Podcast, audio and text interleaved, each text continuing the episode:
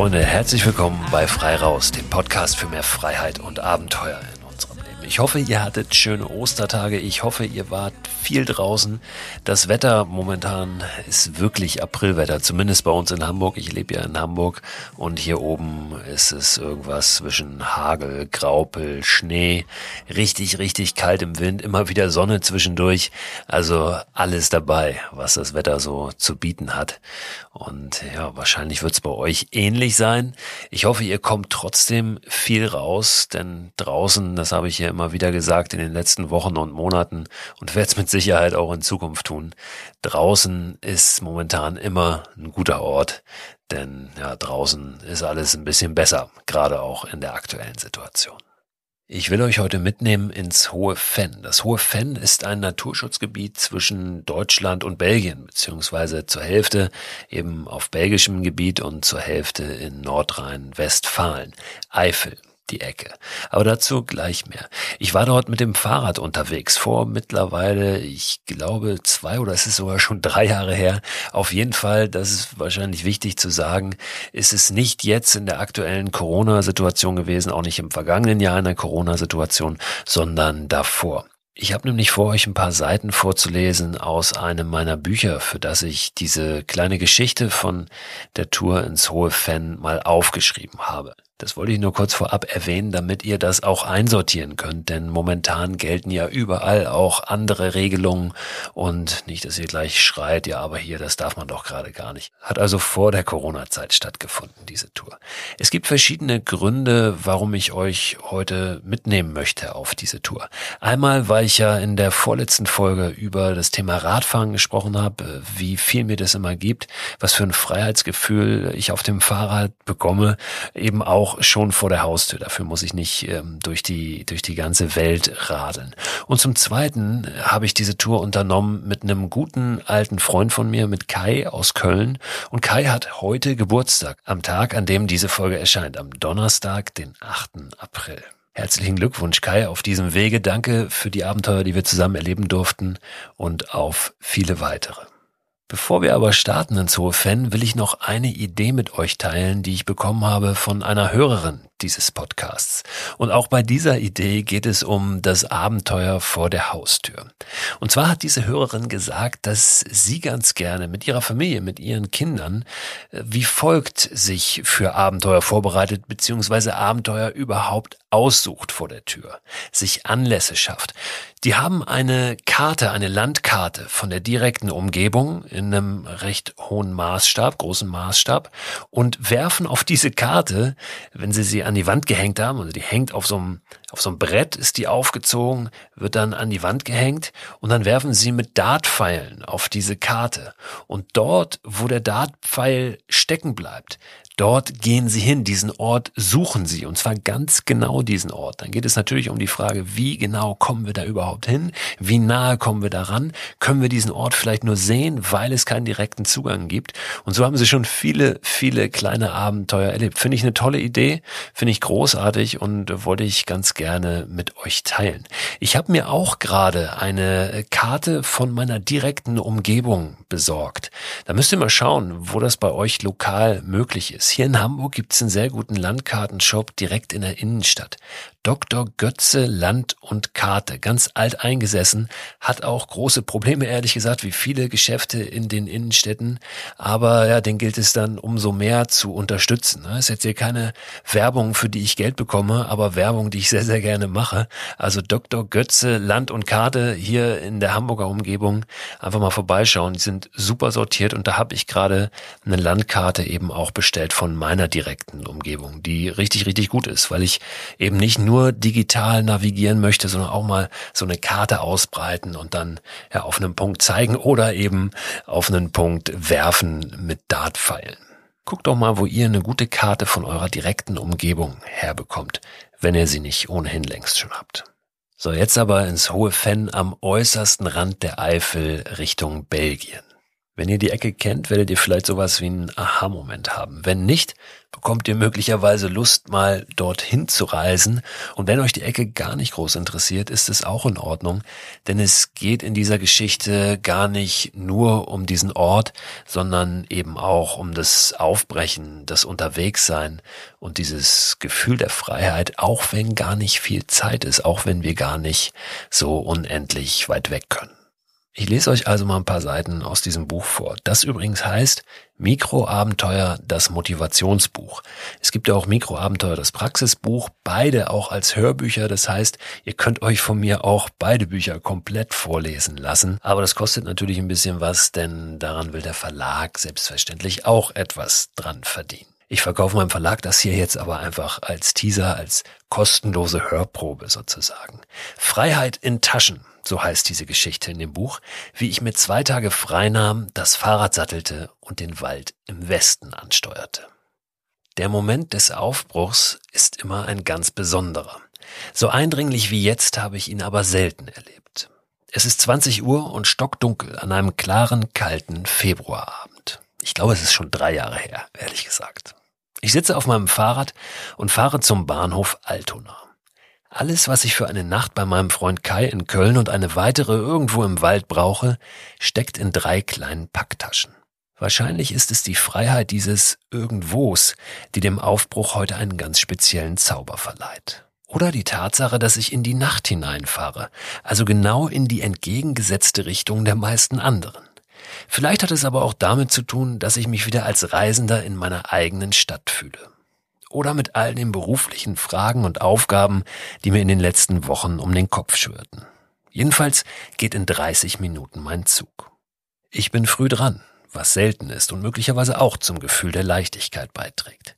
Der Zug aber auch. Er wartet schon am Gleis, als ich mein Rad 15 Minuten vor Abfahrt auf den Bahnsteig schiebe. Um kurz vor 1 Uhr in der Nacht soll ich in Köln ankommen. Im Normalfall eine sehr unchristliche Zeit, aber wenn ich ein Abenteuer vor Augen habe, gewinnt die Nacht für mich ohnehin eine andere Bedeutung. Außerdem will ich übermorgen Abend schon wieder zurück sein. Mein Abenteuer nimmt wieder erwarten schon kurz hinter der Elbefahrt auf, oder besser, es gerät gehörig ins Stocken. Der Zug hat Probleme mit den Bremsen. So große, dass nach einem 45-minütigen Wartungsstopp auf freier Strecke die Durchsage kommt, wir fahren jetzt noch langsam bis Buchholz. Dieser Zug fährt dann nicht weiter. Sie können aber in Buchholz den nächsten Regionalexpress nach Bremen nehmen und von dort den Spätzug nach Köln. Spätzug ist gut. Meine geplante Ankunftszeit in Köln verschiebt sich damit auf 3.11 Uhr.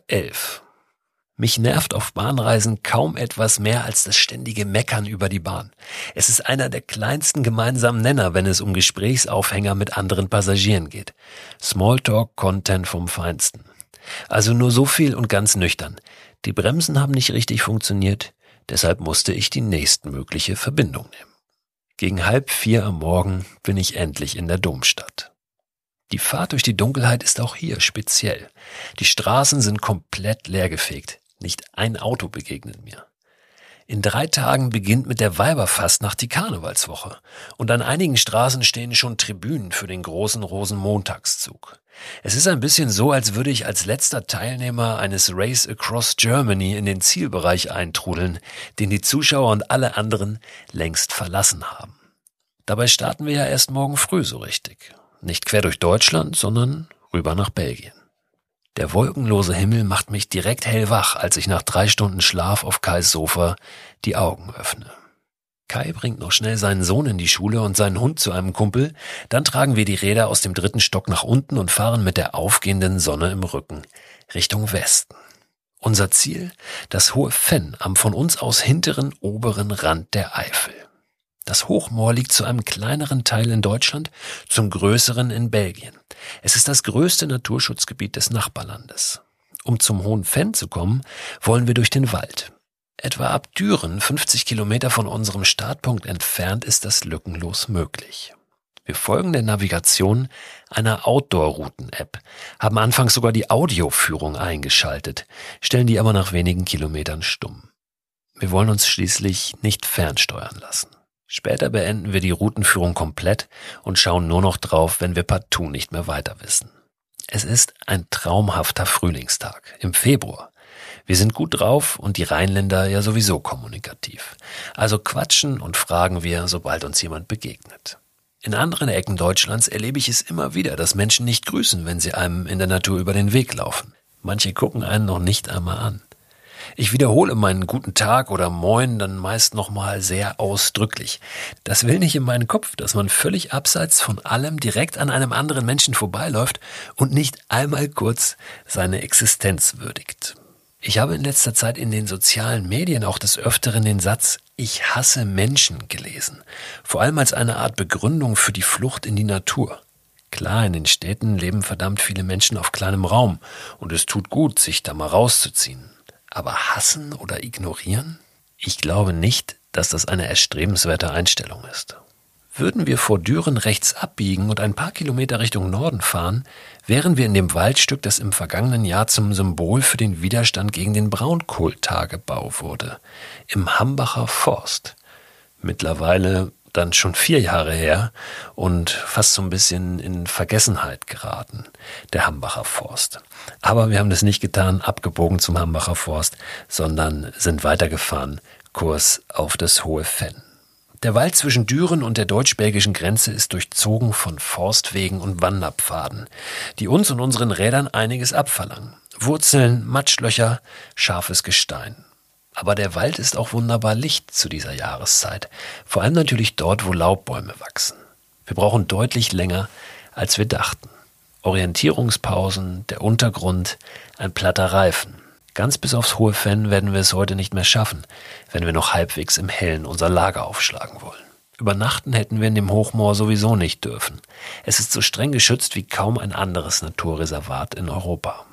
Um einen anderen spektakulären Platz zum Übernachten zu suchen, sind wir zu spät dran und zu müde. Außerdem wird es schlagartig kalt, als die Sonne verschwindet. Wir schieben unsere Räder also einfach 30 Meter in einen Streifen von Laubbäumen hinein, hängen unsere Hängematten auf und halten eine extra schnelle Brotzeit ab, damit wir zügig in die Schlafsäcke kommen. Um 21 Uhr bin ich eingeschlafen. Neun Stunden später stellen wir fest, dass das Wasser in unseren Trinkflaschen angefroren ist. Aber auch, dass diese Nacht für uns beide eine der gemütlichsten und erholsamsten Draußennächte überhaupt war. Der Underkilt, eine Art Decke, die unter die Hängematte gehängt wird, um sie bei niedrigen Temperaturen zu isolieren, hat in Kombination mit den warmen Schlafsäcken Wunder gewirkt. Kai hat zum ersten Mal seine neue extra breite Hängematte benutzt und spricht von einer lebensverändernden Erfahrung. Da ganz kurz nochmal zwischengeworfen. Ich bekomme immer sehr viele Fragen zum Thema Hängematte gestellt. Und deshalb habe ich einfach mal meine ganz persönlichen Empfehlungen zum Thema Hängematte zusammengestellt. Da gibt es einen Link, unter dem ihr diese Empfehlungen, auch ganz konkrete Produktempfehlungen findet. Diesen Link werde ich euch diese Woche einfach nochmal in den Newsletter reinpacken, der immer am Ende der Woche erscheint und den ihr abonnieren könnt unter christophförster.com slash frei raus.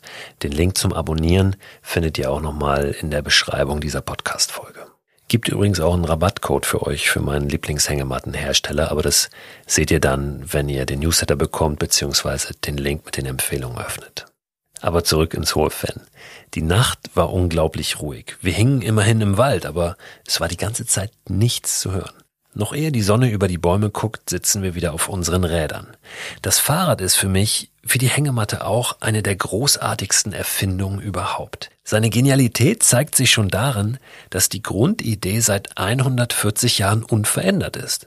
Zwei gleich große Laufräder, die über eine Tretkurbel, Kette und Zahnräder angetrieben werden. Rahmen, Sattel, Lenker. Natürlich sind unsere Crossrennräder technisch etwas zeitgemäßer, aber das Prinzip ist immer noch genau das gleiche wie im ausgehenden 19. Jahrhundert. Das hohe Fenn ist nicht mehr weit entfernt. Nach 30 Minuten liegt es vor uns. Eine mystische Mischung aus Savanne, Tundra und Eifelprärie. Ein Moor wie aus einem Märchen. So früh am Morgen ist hier unter der Woche noch kein Mensch. Zumindest sehen wir niemanden. Der Himmel erstrahlt in kaltem Blau, die Gräser, die das Moor durchziehen, in einem warmen Mattbraun. Das Fen mit V geschrieben, übrigens vom niederländischen Wort Fen mit F für Moor entlehnt, erstreckt sich auf einer Höhe von 500 bis knapp 700 Metern über mehr als 600 Quadratkilometer. Das Klima ist erstaunlich rau im Hohen Fenn, weil es die erste ernstzunehmende geografische Barriere gegen die Atlantikluft aus dem Westen bildet. Die Luftmassen steigen auf, kühlen ab und entladen ihre Feuchtigkeit in Form von Regen oder Schnee über dem Moor. An rund 230 Tagen im Jahr regnet oder schneit es. An etwa 170 Tagen liegt Nebel über dem Gebiet. Auch wir sehen hier in einigen Mulden den ersten und einzigen Schnee unserer Tour. Abgesehen davon zeigt sich das hohe Fenn wettermäßig heute nicht von seiner typischen Seite. Wir erleben Sonne satt und kaum Wind. Auf den wenig auf den wenigen schnurgeraden Straßen rollen wir ohne große Anstrengung durch die beeindruckende Szenerie. Vielen Bäumen sieht man an, dass sie seit Jahrzehnten harten Wetterverhältnissen trotzen. Einige dicke Stämme an den Gräben, die das Moor entwässern, wurden von Bibern gefällt, die seit etwa 15 Jahren zurück sind im Hohen Fenn. Immer wieder führen hölzerne Stege in die Moorlandschaft hinein. Die allerdings sind Wanderern vorbehalten. Die Regeln zum Schutz der Natur sind unübersehbar an fast jeder Ecke auf Tafeln verzeichnet. Es gibt insgesamt vier Schutzzonen. Zone A ist frei zugänglich, Zone B nur auf markierten Wegen zu begehen, Zone C nur in Begleitung eines Naturführers, Zone D ist komplett gesperrt. Wenn ein rotes Fähnchen weht, meist bei erhöhter Brandgefahr, gilt eine Art Ausnahmezustand und der Zugang zum größten Teil des Moores wird ganz dicht gemacht. Mit Feuern ist in Moorgebieten nämlich nicht zu spaßen, damit haben sie hier schon böse Erfahrungen gemacht. Brände in Mooren breiten sich ja vor allem unterirdisch über die torfhaltigen Bodenschichten aus und sind extrem schwer von außen in den Griff zu kriegen. Ich muss sofort an den schweren Moorbrand im Emsland vor einem halben Jahr denken, als die Bundeswehr bei Raketentests nicht richtig aufpasste. Wir lassen die Räder an einer der Tafeln mit den Schutzregeln stehen und gehen auf dem Holzsteg dahinter ein Stück in das Moor hinein. Ohne Steg möchte man hier auch lieber nicht rumlaufen, so morastig und sicher auch tückisch ist der Boden. Ja, hier den ganzen Tag durchzuwandern wäre sicher auch fantastisch. Aber da hinten warten unsere Fahrräder und in deren Taschen unser Frühstück. Wir decken den Tisch mitten auf der schmalen Straße, die von der Sonne mittlerweile schon gut aufgewärmt ist. Die Auswahl ist überschaubar, die Stimmung dagegen opulent und immer noch kein Mensch zu sehen. Als uns dann doch erst ein Wanderer, dann ein Mountainbiker und direkt dahinter ein Pärchen mit Hund begegnet, sind wir schon wieder auf dem Weg hinaus aus dem Moor. Kai hat Sehnsucht nach einem frischen Kaffee. Und Feuer kannst du um Hohen Fenn natürlich bei aller Liebe zur Outdoor-Küche nicht machen, selbst wenn es nur ein kleines Flämmchen am Gaskocher ist. Also steuern wir Monschau an. Der Ort liegt nur ein paar Kilometer entfernt und hat eine Altstadt mit über 300 denkmalgeschützten Gebäuden. Durch den Ort fließt ein kleiner Fluss, der oben im Fenn entspringt und nach einem großen Schlenker über Deutschland in Holland in die Maas mündet. Die Ruhr. Nicht zu verwechseln übrigens mit der Ruhr, die dem Ruhrgebiet ihren Namen gibt und mit H geschrieben wird. Diese hier wird ohne H geschrieben, die Ruhr. Unser Cappuccino-Café mit Sonne im Außenbereich liegt direkt vor der altehrwürdigen und erst vor ein paar Jahren aufwendig instand gesetzten evangelischen Stadtkirche, deren Turm kein Wetterhahn, sondern ein goldener Schwan ziert. Welches der schönste Weg von hier nach Düren ist? wiederholt die junge Frau, die uns den Kaffee gebracht hat, Kais Frage.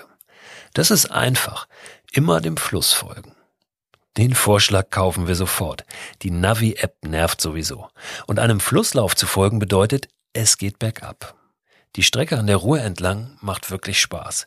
Sie führt fast nur durch Waldgebiet. Die Wege sind extrem abwechslungsreich und halten die eine oder andere Herausforderung bereit. Wirst du zu schnell, nordet der Holperboden hinter der nächsten Kurve dein Fahrverhalten wieder ein. Und da die Ruhr sich auf vielen Abschnitten doch stark in die Landschaft gefressen hat, was toll aussieht, verläuft unsere Strecke natürlich doch nicht nur bergab, sondern immer wieder auch die Talflanke hoch. Die fallende Tendenz aber bleibt. Nach einer Weile kommt die Ruhrtalsperre in Sicht. Die Ruhr wird hier zum zweitgrößten Stausee Deutschlands aufgestaut. Da die Bäume an der Panoramastrecke oberhalb des rechten Ufers jetzt ja alle noch keine Blätter haben, ist das Panorama tatsächlich auch ein Panorama.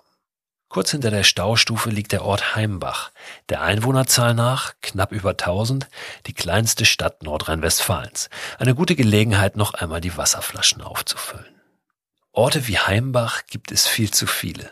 Eigentlich ganz hübsch, aber vollkommen hintendran, in einer strukturschwachen Region mit einer vergreisenden Bevölkerung.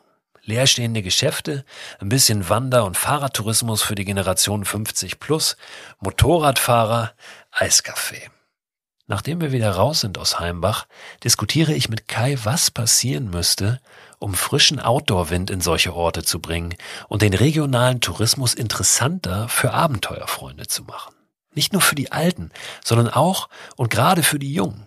Wobei unter 50 in dem Metier ja oft tatsächlich schon blutjung ist.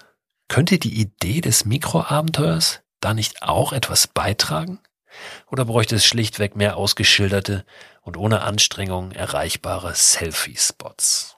Ist nach wie vor eine interessante Frage, wie ich finde, wie es gelingen könnte, solche Orte attraktiver zu machen für Outdoor, Natur, Abenteuerfreunde. Wenn ihr dazu irgendwelche Ideen habt, lasst es mich gerne wissen.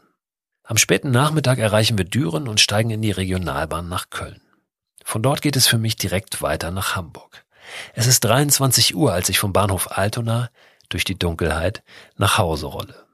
Manchmal scheint es, als wäre in einer Reise oder einem Abenteuer von Anfang an der Wurm drin. Dieser Zwei-Tage-Trip hat mit dem Zugausfall auf der Hinfahrt ja auch holprig begonnen. Trotzdem hatte ich die ganze Zeit das Gefühl, dass gar nichts wirklich schiefgehen kann. Ich glaube, Schlechtes zu erwarten führt ohnehin nur dazu, dass das Gute irgendwann keinen Bock mehr auf uns hat.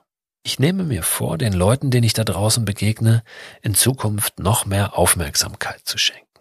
Ich weiß, dass ich dann besser bin. Ja, das war die kurze und dramaturgisch gar nicht sonderlich spektakuläre Geschichte eines Zwei-Tage-Trips ins Hohe Fenn. Ist wirklich eine sehr schöne Ecke und eine Landschaft, die ja, einzigartig ist, die ich so gar nicht erwartet hätte in Deutschland. Wenn ihr Lust auf mehr Inspiration zum Thema Abenteuer vor der Haustür habt, dann Bleibt gerne dran an diesem Podcast, denn natürlich werde ich diese Themen immer wieder auch hier aufgreifen. Aber ihr könnt natürlich gerne auch in meine Mikroabenteuerbücher mal reinschauen. Die Links dazu, die packe ich euch auch in den Newsletter zu diesem Podcast rein. In diesen Newsletter packe ich jede Woche weiterführende Infos zu den Themen aus den Podcast-Folgen rein, aber auch nochmal zusätzliche persönliche Empfehlungen, Links und so weiter und so fort. Ich habe eben schon gesagt, wie ihr den Newsletter abonnieren könnt, tu es aber jetzt nochmal. Und zwar unter dem Link christoförster.com slash frei raus. Da könnt ihr den Newsletter abonnieren. Da könnt ihr übrigens auch die Folgen dieses Podcasts nochmal hören, wenn ihr sie nicht sowieso da hört, wo ihr sie immer hört, bei dem Podcast-Anbieter eures Vertrauens. Auf dieser Seite christoförster.com slash frei raus findet ihr aber unter anderem auch eine Telefonnummer. Und über die könnt ihr mir gerne WhatsApp-Nachrichten schicken. Sprachnachrichten, Textnachrichten, Fotos. Vielen, vielen Dank an alle, die das schon getan haben. Ich versuche diese Nachrichten auch persönlich zu beantworten. Es gelingt mir leider nicht immer. Seht mir das bitte nach. Ich freue mich aber über jede einzelne und gucke mir jede einzelne auch an. Bleibt geschmeidig und wenn ihr wollt, dann hören wir uns am kommenden Montag schon wieder zur neuen Folge. Frei raus.